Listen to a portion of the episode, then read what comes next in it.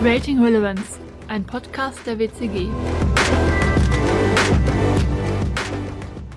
Erfahrungen vererben sich nicht, jeder muss sie alleine machen, sagte Kurt Tuscholsky. Herzlich willkommen bei Creating Relevance. Ich bin Lea Heustkötter und unser heutiger Gast ist Strategie- und Nachfolgeberater Ralf Borcherting, mit dem wir über das Thema Nachfolge Mittelstand sprechen wollen. Hallo. Hallo Lea. Ralf, du warst ja selbst Nachfolger in mehreren Unternehmen. Wie kam es dazu und wie hast du dich in der Position des Nachfolgers gefühlt? Im ersten Fall war ich 1994 als Leiter Controlling in einem Familienunternehmen tätig geworden. Dort sollte ich äh, die in den Ruhestand gehende Finanzleiterin beerben und ihren Posten übernehmen. Das Unternehmen gehört zwei Familien zu je 50 Prozent und wurde damals von zwei Gesellschaftern, Cousin und Cousine, geführt. Zu beiden hatte ich im Laufe des Jahres ein sehr gutes Verhältnis aufgebaut und Ende 1994 überlegte sich die Gesellschafterin, sich aus der aktiven Geschäftsführung zurückzuziehen und mich an ihre Position zu bringen und hat mich als ihren Nachfolger ausgewählt. So wurde ich äh, nicht mehr nur Leiter der Finanzbuchhaltung, sondern in dem Unternehmen der Co-CEO, wie man heute sagen würde, und äh, durfte dann daraufhin fortan das Unternehmen zusammen mit einem geschäftsführenden Gesellschafter als erster Fremdgeschäftsführer in diesem Unternehmen führen. Wie habe ich mich dabei gefühlt? Ja, ich war damals 32 und der Geschäftsführer äh, auf der anderen Seite 53 äh, Jahre alt, könnte hätte fast mein Vater sein können. Ich musste mich an diese Rolle äh, natürlich erstmal gewöhnen und auch die Belegschaft logischerweise an mich, zumal die Belegschaft äh, meinen Partner in der Geschäftsleitung als den eigentlichen Chef ansah, zumal auch noch den Namen des Unternehmens trug. Wir haben gemeinsam über 15 Jahre das Unternehmen weiterentwickelt, von damals zu Beginn 180 Mitarbeiterinnen und Mitarbeitern auf später über 400. Und das ist uns nur gelungen, weil wir uns gegenseitig respektiert und wertgeschätzt haben und Meinungsverschiedenheiten stets hinter verschlossenen Türen ausgetragen haben und dann gemeinsam vor die Belegschaft äh, getreten sind und eine Meinung vertreten haben. Und das war vielleicht die wichtigste Grundlage unseres gemeinsamen Erfolgs. Ich kann mir vorstellen, du sagtest ja auch selber, das war am Anfang relativ schwierig. Helfen dir diese Erfahrungen und die Learnings, will ich mal sagen, aus dieser Zeit auch bei deiner jetzigen Tätigkeit? Ja, ich habe damals aus diesen operativen äh, Dingen ja sehr viel gelernt. Ich weiß deshalb, wie Familienunternehmen ticken. Sie sind ganz anders als Konzerne. Sie denken in Generationen, haben eine besondere Kultur, schaffen durch Vorleben in der Belegschaft entsprechende Bindung und Identifikation. Sie sind vor allem den Menschen zugewandt und äh, diese Kultur ist einer der wichtigsten Erfolgsfaktoren und das versuche ich heute auch in meinen Mandaten entsprechend rüberzubringen. Denn eins ist äh, in Familienunternehmen der größte Wertvernichter, nämlich Streit. Und Streit in Familienunternehmen zu vermeiden, sehe ich als eine meiner Hauptaufgaben als Berater in der Nachfolge. Was war denn der Grund für deinen persönlichen Wechsel von der, der Seite des Selbstnachfolgers sein auf die Seite des Beraters jetzt?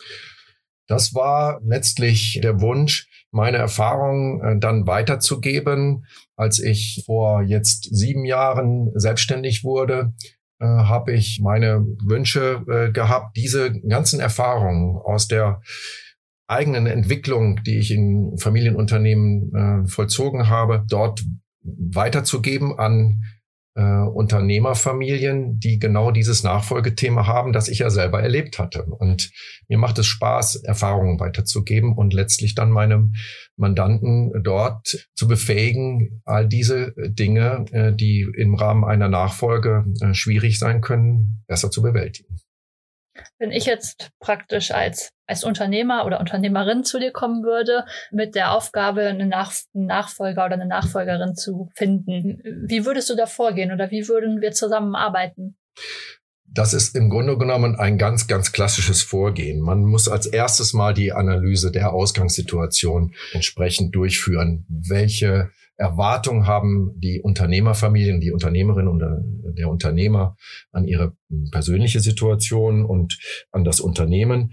Und auf Basis dieser sehr individuellen Analyse äh, stellt man dann einen Plan, wie die Übergabe ablaufen sollte und gelingen kann, um danach dann in die Realisierung und Umsetzung zu gehen. Also es ist eigentlich ein ein klassisches Projektmanagement, das da sogar dahinter steht, aber eben mit sehr viel Emotionen behaftet und die man dort wahrnehmen und, und äh, entsprechend in die Arbeit einbeziehen muss, um erfolgreich eine Übergabe hinzubringen.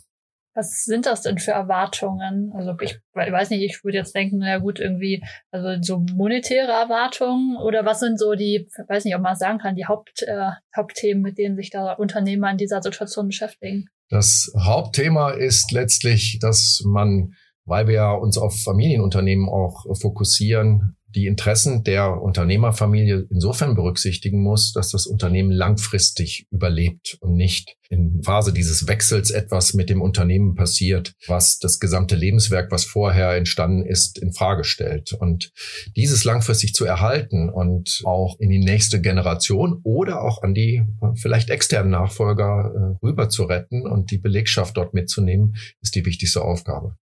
Jetzt ist ja für viele Unternehmer im Grunde das Unternehmen nicht nur die Arbeit, sondern ja auch ähm, ja das Hobby oder oder beides irgendwie zusammengemischt. Ähm, und ähm, ich stelle mir das irgendwie schwierig vor, wenn man das plötzlich aufgeben muss. Das ist ja auch eine sehr emotionale Angelegenheit für die Person. Wie ist das denn für dich, wenn du solche Prozesse begleitest? Also ich erlebe dort Unternehmerinnen und Unternehmer, die ihr Unternehmen als ihr Lebenswerk ansehen. Sie waren 24 Stunden für das Unternehmen da und tätig und auch in der Familie ist das äh, dort oft sichtbar geworden, dass es nichts anderes gibt als das Unternehmen. Manche haben sich dabei noch nicht mal die Zeit genommen, ein Hobby aufzubauen. Und deshalb fallen manche Unternehmer mit einem krassen Übergang, wenn das äh, sofort endet, in ein Loch. Und dieses zu vermeiden und dabei zu helfen, dass da ein gleitender Übergang mit allem Respekt und mit all den Dingen, die da passieren können, denn das Leben ist nun mal endlich, das zu begleiten, sehe ich als meine Aufgabe an, an der Stelle zu helfen, dass dieses Loslassen an der Stelle gelingt. Das ist eigentlich eine gute Überleitung zu meiner nächsten Frage, denn ich habe mich auch so in der Vorbereitung auf unser Gespräch gefragt, wo eigentlich dein Job praktisch endet. Also ist es so, die Nachfolge ist geregelt und damit bist du raus oder begleitest du das Unternehmen oder den alten Unternehmer oder den neuen Unternehmer noch weiter? Ich konzentriere mich schon äh, auf die Unternehmerfamilie. Wunsch ist es da noch und es ist auch sicherlich hilfreich, wenn ich auch nachdem das Unternehmen äh, übergeben ist, noch für weitere Beratung und wenn man so will, ein Coaching zur Verfügung stehe, um zu helfen, dass in der, in der Zeit, in der man ja vorher die Nachfolgelösung vorbereitet hat, wo ein Vertrauensverhältnis entsteht, dann weiterhin als neutrale Vertrauensperson zur Verfügung steht, um den Nachfolgerinnen und Nachfolgern helfen zu können, wenn sie dann letztlich jetzt selbst in der Verantwortung stehen. Ich stelle mir das vor, dass du dich immer so im, eigentlich in so einem Zwiespalt befindest. Auf der einen Seite haben wir das Unternehmen, auf der anderen Seite den Unternehmer oder die Unternehmerfamilie. Wenn du dich jetzt entscheiden müsstest, also vermutlich ist das ja immer so ein Hand in Hand, aber auf welcher Seite, in Anführungsstrichen, würdest du dann eher stehen? Auf Unternehmerseite oder auf Unternehmensseite? Ich stehe ganz klar auf der Seite des Unternehmers oder der Unternehmerin oder noch besser der Unternehmerfamilie, weil das sind Menschen, um die es da geht und auch menschliche Schicksale, um die es da möglicherweise geht. Und wenn ich eine gute Lösung äh, herbeiführen helfen kann, die für die Familie gut ist, ist das auch gut fürs Unternehmen. Natürlich sprechen wir im Rahmen der Nachfolgeberatung auch über das Unternehmen und denken über Strategien nach und über die Fortentwicklung des Unternehmens. Und da steht das Unternehmen im Vordergrund während dieser Gespräche. Aber grundsätzlich sehe ich mich äh, auf der Seite der Menschen an der Stelle. Und mal spitz ausgedrückt, bist du eher der, der den Ton angibt und, und sagt, wo es lang geht? Oder ähm, siehst du dich eher als Initiator oder Begleiter also grundsätzlich sehe ich mich da als die neutrale Vertrauensperson, die den gesamten Nachfolgeprozess koordiniert und dort dann bei Bedarf weitere Experten hinzuzieht. Das können Steuerberater oder Rechtsanwälte sein, die braucht, um die vertraglichen Dinge und auch die steuerlichen Dinge zu regeln. Manchmal bin ich aber auch äh, Mediator, nämlich der Streitschlichter zwischen den Generationen, weil wenn man dort, und das ist der Wunsch, äh, offen miteinander redet, kommt auch durchaus mal eine Meinungsverschiedenheit zutage, so dass ich dann fast schon Streitschlichter bin in der Rolle.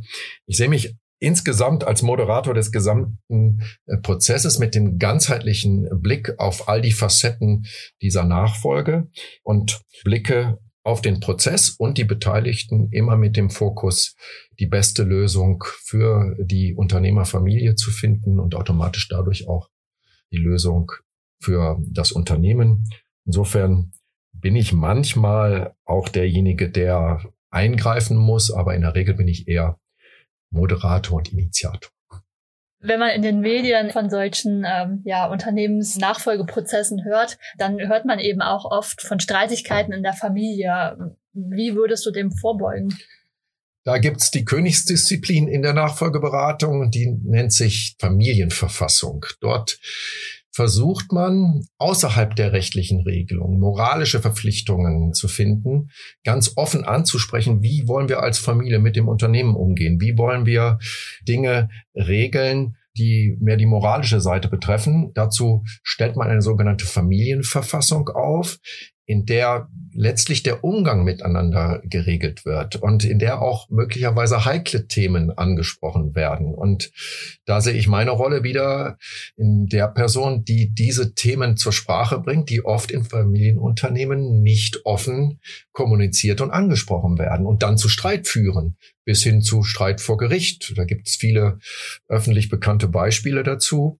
Und wie ich schon vorhin sagte, Streit ist der größte Wertvernichter in Familienunternehmen. Und es gilt eben, diesen Streit von vornherein zu vermeiden. Und das kann man perfekt lösen, indem man eine sogenannte Familienverfassung aufbaut. Gib uns mal zwei, drei Beispiele, was da drin geregelt sein könnte oder was so Streitthemen wären. Da wird als erstes meistens erstmal geregelt, wie sieht die Unternehmerfamilie Unternehmertum und Verantwortung für das eigene Tun, für das, was dem Unternehmen und der Familie verbunden ist, wie sich das entwickeln soll. Dann werden dort auch strategische Dinge aufgeschrieben, bis hin zu solchen monetären Themen, wenn es um Entnahmepolitik und solche Dinge geht. Wie wollen wir als Unternehmen insgesamt nach außen auftreten und auch als Familie, sowohl gegenüber externen wie auch den Mitarbeiterinnen und Mitarbeitern. Ja, und nicht zuletzt geht es darum, die Nachfolge äh, möglicherweise dort auch schon zu regeln, wie man damit umgehen will und vor allem frühzeitig das äh, bereits beginnen will. Denn das ist äh, mir ein Herzensanliegen, darauf hinzuweisen, dass so ein Nachfolgeprozess nicht mal eben in einem Sechsmonatsprojekt gemacht ist, sondern sich eher über viele Jahre hinzieht und frühzeitig begonnen werden muss. Wenn wir jetzt nochmal zu mir als potenzielle Unternehmerin, die einen Nachfolger oder eine Nachfolgerin sucht, zurückkommen, wann müsste ich dann mit dem Thema anfangen, mich um einen Nachfolger zu bemühen? Das hängt natürlich ganz von deiner persönlichen Lebensplanung ab und die äh, bildet die Grundlage dann für eine Planung einer solchen Übergabe. Ich würde mindestens fünf Jahre vor dem geplanten Ausstieg mit dem Nachfolgeprozess beginnen und das ganz systematisch aufbereiten und demnach mit dem Abgleich zur persönlichen Lebensplanung dann rechtzeitig anfangen. Ah, das war doch ein gutes Schlusswort. Ich glaube, wir haben heute nochmal ein Thema besprochen, was im Grunde ja für jedes Unternehmen irgendwann von großer Bedeutung wird. Herzlichen Dank dir. Ich hoffe, dass auch ihr einiges für euch und euer Unternehmen mitnehmen konntet. Wenn ihr mehr wissen wollt, dann folgt uns auf Spotify, iTunes oder YouTube und besucht unsere Website wcg.de/podcast.